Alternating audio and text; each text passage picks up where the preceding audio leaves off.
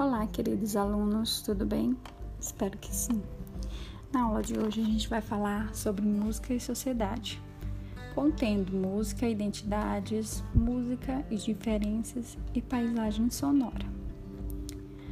Bom, é, neste, nessa aula a gente vai falar sobre os contrastes sociais que têm sido abordados na música popular brasileira desde o início do século XX. Então, vocês provavelmente já ouviram ou mesmo já disse alguma expressão como ah, que música chata, isso é música de gente velha, ou isso não é música, é só barulho, ou as músicas do meu tempo eram é que eram boas, ou ter que ouvir essa música é uma tortura. Isso se deve ao fato de a música estar relacionada não apenas à individualidade de quem produz ou de quem a escuta, mas também à complexidade da vida em sociedade. Vocês concordam? A música pode ser muito agradável para quem ouve. É, pode fazer companhia nos momentos de solidão, alegrar ambientes e festas, Porém, ela não serve só para esses momentos. A música também é conhecimento, expressão humana. É um fator bastante relevante para a construção de identidades e comportamentos de grupos sociais, sendo uma importante parte da vida das pessoas em diferentes culturas. Então, a gente até falou, eu já falei, né, na verdade, em outros outras aulas, outros podcasts sobre o que é a música para você e que tipo de música você gosta de ouvir.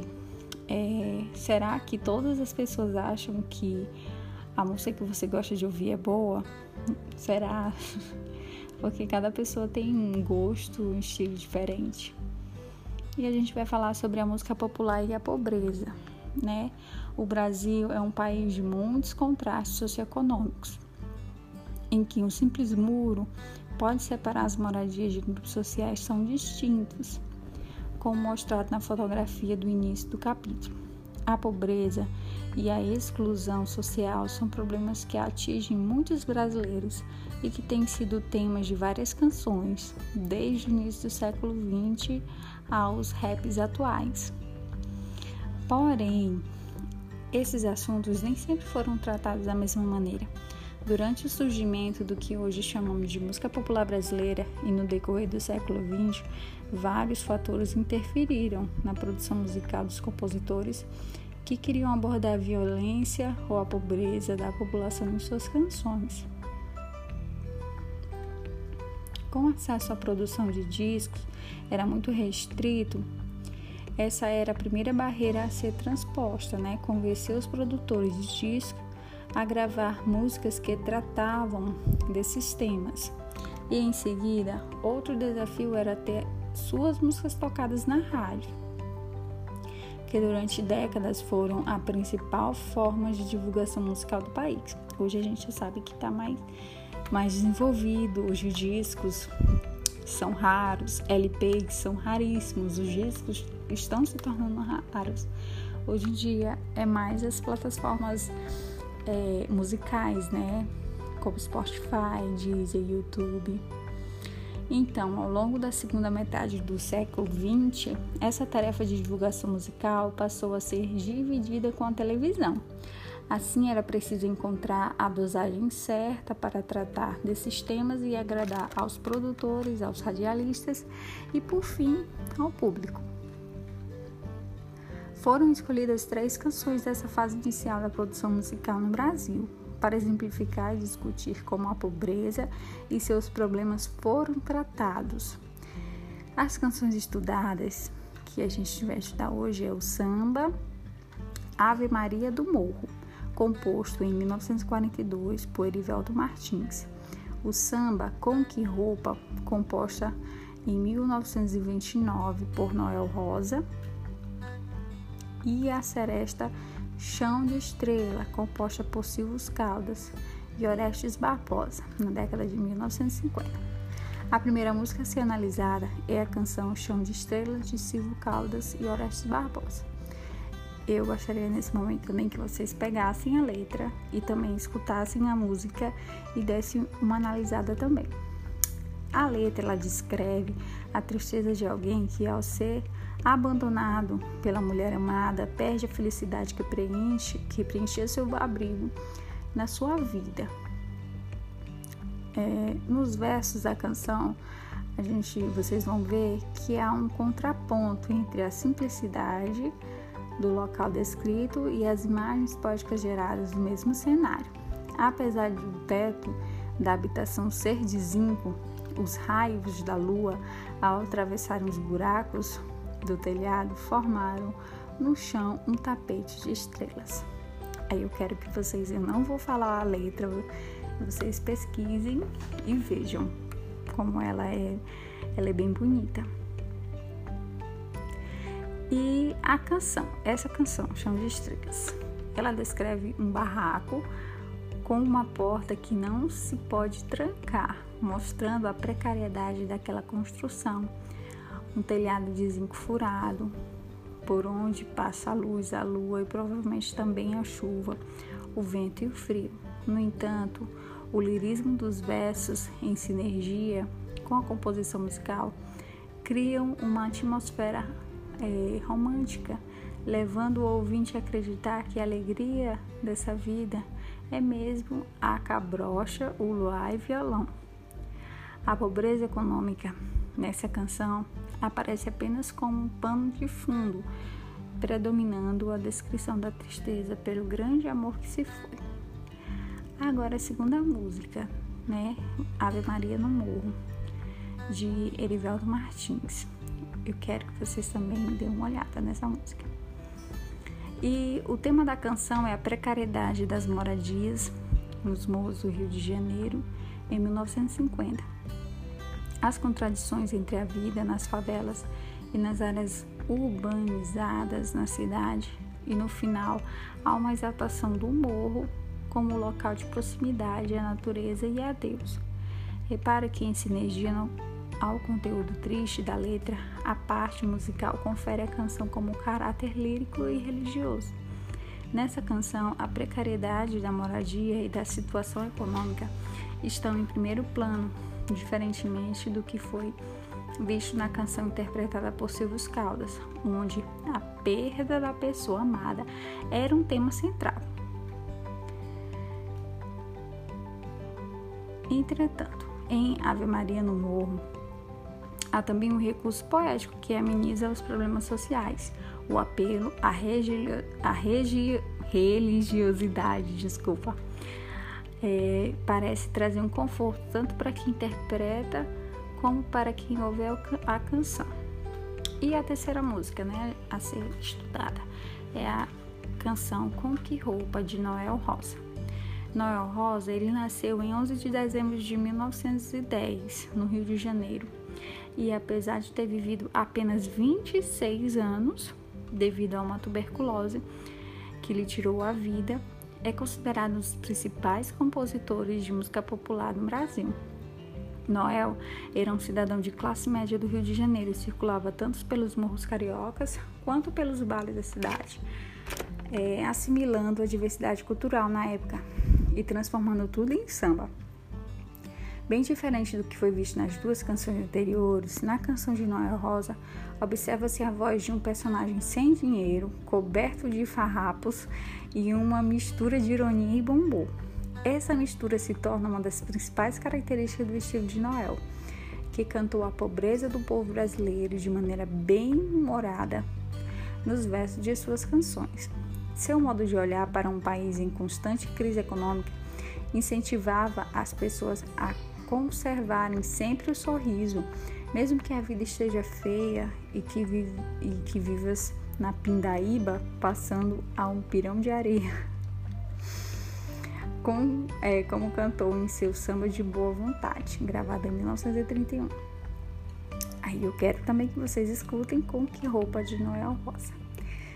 E cada um à sua maneira, as três canções que foram analisadas até aqui falam em suas letras do modo de vida é, de uma parte da população brasileira em que a época passada, marcado pela pobreza humana, Chão de Estrelas é uma canção de amor, onde a pobreza é capaz.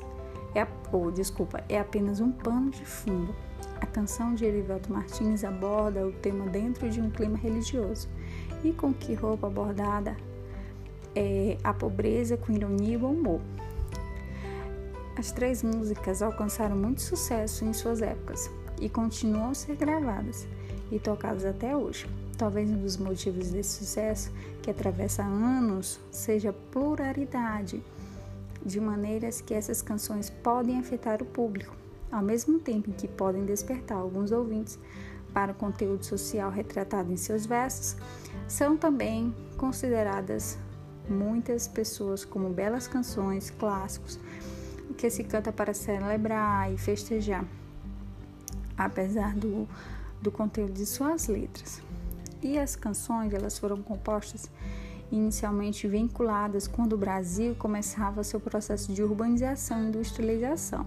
A pobreza e os contratos sociais que estavam presentes e eram marcantes, mas as canções daquele tempo ainda não eram vinculados para expor os conflitos sociais ou, pro, ou protestar com a violência urbana.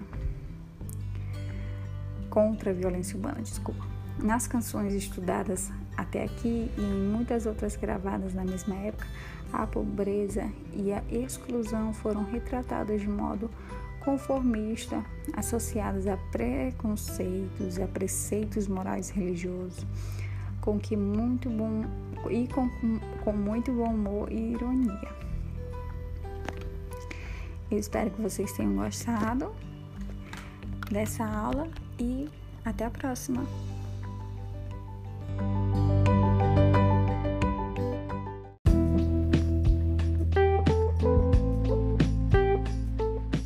Olá, queridos alunos, tudo bem com vocês? Espero que sim. A gente vai falar um pouco sobre música e cidade, contendo música de concerto, é, banda de música, fanfarra e timbre.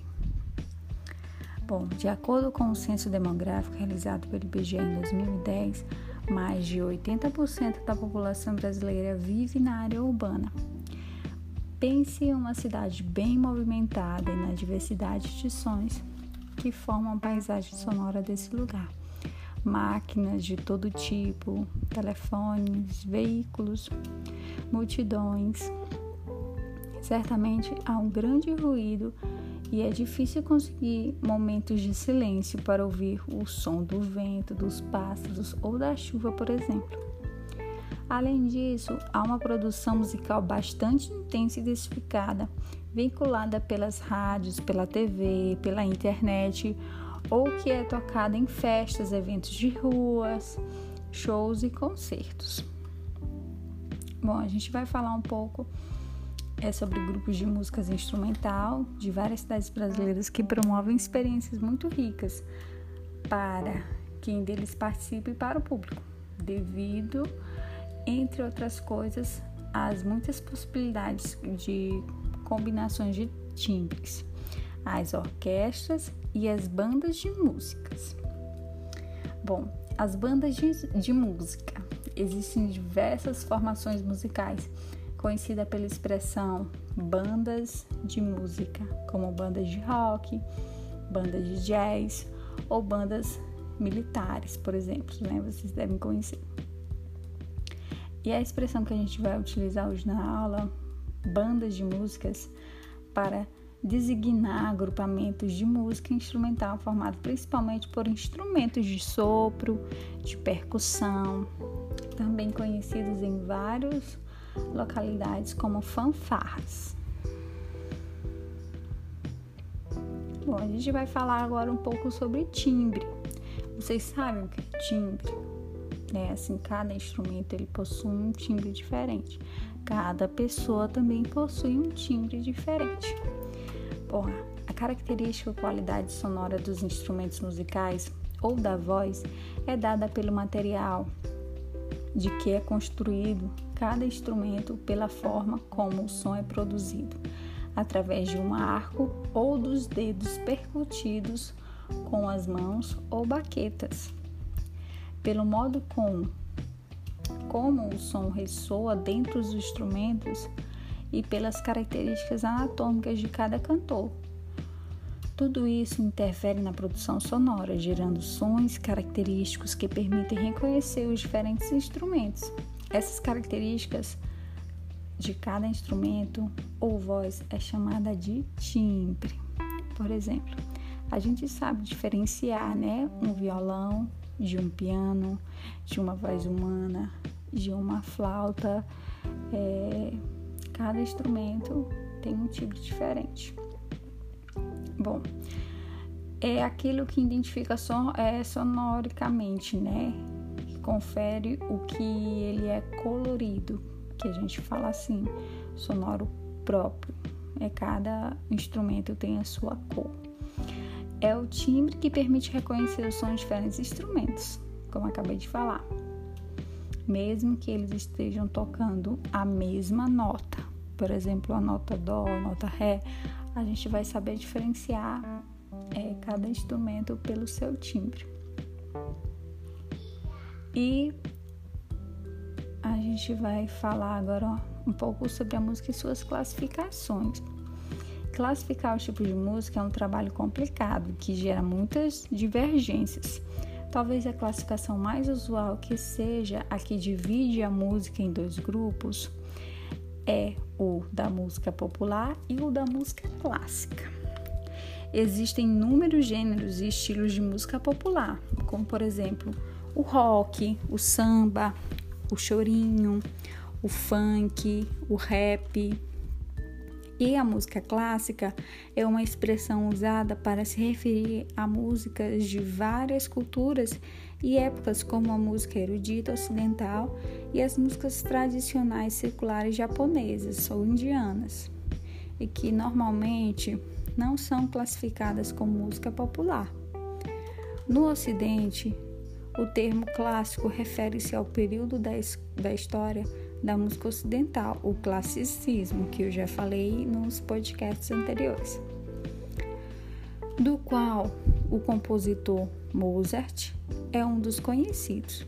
Ultimamente, tem se preferido usar a expressão música, música de concerto para denominar música ocidental, que não é chamada de popular e essa, essa será a denominação utilizada é, na aula de hoje. Viu? A gente não vai falar sobre, não vai citá-lo como música clássica, e sim como música de concerto.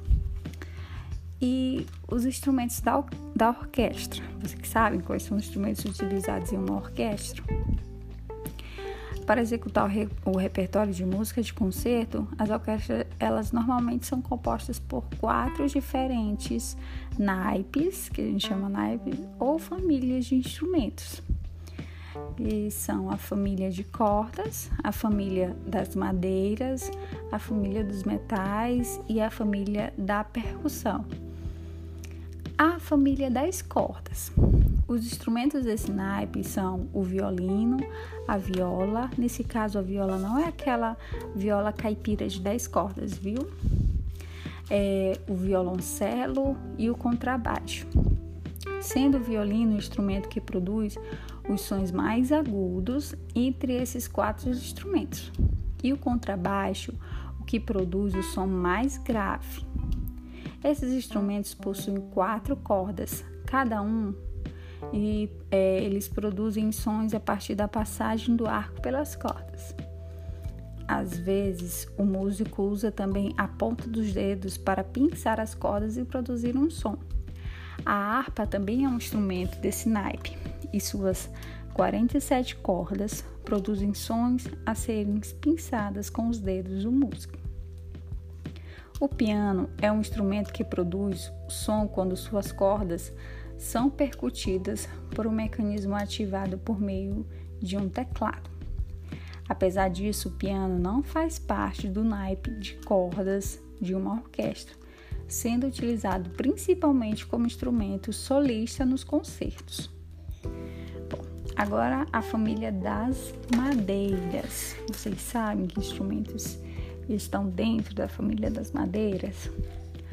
É, os instrumentos desse naipe é, usualmente são as flautas e o flautim. o clarinete e o oboé, o corno inglês e o facote e os contrafacote. Esses instrumentos foram originalmente construídos em madeiras, mas com o passar do tempo receberam também outros materiais em sua fabricação. Por isso, as flautas que são construídas em metal também estão na família das madeiras. O saxofone também é feito de metal, mas utiliza palhetas de madeira e por isso também está nessa família. O som desses instrumentos é produzido por meio do sopro do músico e que faz vibrar a coluna de ar dentro do tubo do instrumento. Eles possuem orifícios controlados por chaves e alavancas que, ao serem abertas ou fechadas pelo músico, alteram o comprimento da coluna vibratória de ar. Assim, quanto mais curta for a coluna de ar, mais agudo será o som produzido. Quanto mais longa a coluna de ar, mais grave será o som produzido. E a família dos metais. Os instrumentos desse naipe usualmente são as trompas, os trompetes, os trombones e as tubas. Como o próprio nome indica, esses instrumentos são formados de tubos de metais, que têm como as suas é, extremidades alargadas em forma de boca de sino e na sua outra extremidade uma um bocal em forma de taça. A altura das notas musicais é controlada pelo músico, pela tensão de seus lábios, enquanto sopra um instrumento e por sistema de válvulas que controlam a extensão da coluna vibratória de ar, exceto no caso do trombone, que possui uma vara móvel e a família da percussão. Existe um gran, uma grande variedade de instrumentos de percussão, feitos de diversos materiais que, podemos, que produzem sons ao serem percutidos, sacudidos ou martelados. Alguns, como o tímpano e o, o carrilhão, produzem notas na altura definida e podem ser usados para tocar melodias. Outros, como o bumbo, o triângulo, a caixa clara, não produzem notas definidas e são usados apenas para a execução dos ritmos. A formação das orquestras de música de concerto foram se alterando com o tempo, incorporando ou substituindo instrumentos à medida com que os avanços tecnológicos iam interferindo na sua maneira de tocar e na sua sonoridade. No infográfico da página seguinte, é possível visualizar a formação básica da orquestra atual de música de concerto. Pena que vocês estão sem esse livro para ver, mas vocês podem pesquisar como é uma, uma orquestra pelos vídeos do YouTube mesmo, viu? E vocês vão observar os instrumentos de cada família. Espero que vocês tenham gostado. Tchau e até a próxima.